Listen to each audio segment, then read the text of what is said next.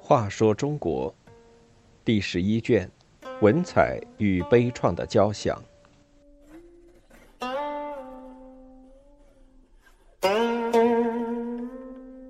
八，宋太祖不滥杀。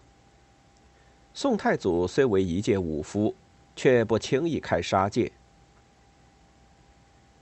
宋太祖出进皇宫时，看到宫女抱着一个小孩，便问：“这是谁的孩子？”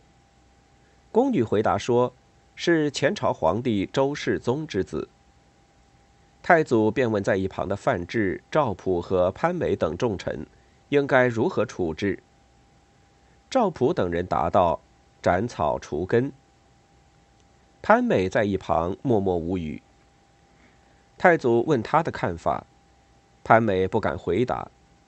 太祖说：“夺了人家的皇位，再杀人家的儿子，我有点不忍心下手啊。”潘美这才开口：“臣与陛下当年都在周世宗手下当官，我要是劝你杀世宗的遗孤。”对不起，世宗。要是劝你不杀，陛下又要怀疑我的不忠。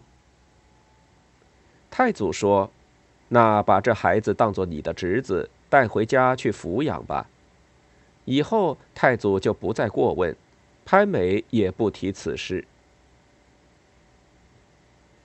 宋太祖有一次举行国宴，翰林学士王柱喝醉了，借着酒兴大声喧哗。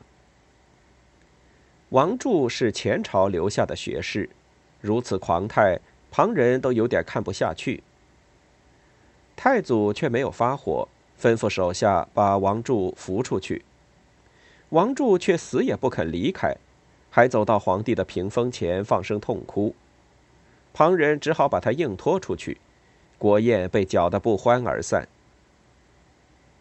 第二天，有人上奏道。前朝遗臣王柱在宫中痛哭，是因为思念周世宗，让当今皇上难堪，应加严惩。宋太祖说：“王柱不过是个酒徒，我当年在周世宗手下时就深知他的为人，何况一个白面书生为前朝皇帝掉几滴眼泪，又能掀起什么大浪呢？这事就此不了了之。”王柱酒醒后有点后怕，摸一摸脑袋还在，从此便死心塌地的效忠当今皇上了。宋太祖的知识分子政策也不无可圈可点之处。他曾叫人秘密的刻了一块碑，立在太朝寝殿的夹室之内，称为室碑，用贴金黄布遮盖着，门户紧闭，密不示人。规定以后新天子继位后，必须来此拜读碑上誓词。新皇帝前来拜读时，只准一个不识字的小内侍陪伴，其余人等不得靠近。新皇帝默诵誓词之后，再拜退出。大臣和身边的侍从对誓词的内容都一无所知。北宋各朝皇帝均照此行事。直到靖康之变，异族入侵，皇宫大门洞开，人们才发现石碑高七八尺，宽四尺多，上面镌刻着三条誓词。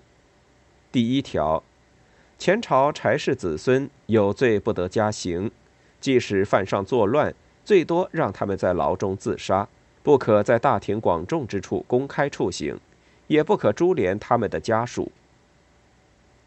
第二条。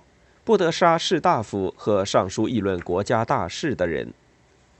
第三条，子孙如有违反这些誓词的，必将遭到老天的惩罚。或许正是太祖的戒律，柴世宗的后代依旧能享尽荣华富贵。宋朝的知识分子议论国事，也不必担心为此掉了脑袋。对于世碑的有无，史学界尚有不同看法，但宋代政治较为宽松，却是不争的事实。不滥杀固然反映了宋太祖本性中较仁慈的一面，但主要还是由于他对自己统治的自信。不杀是以料定对方不会危及自己统治为前提的，否则他也绝不会心慈手软。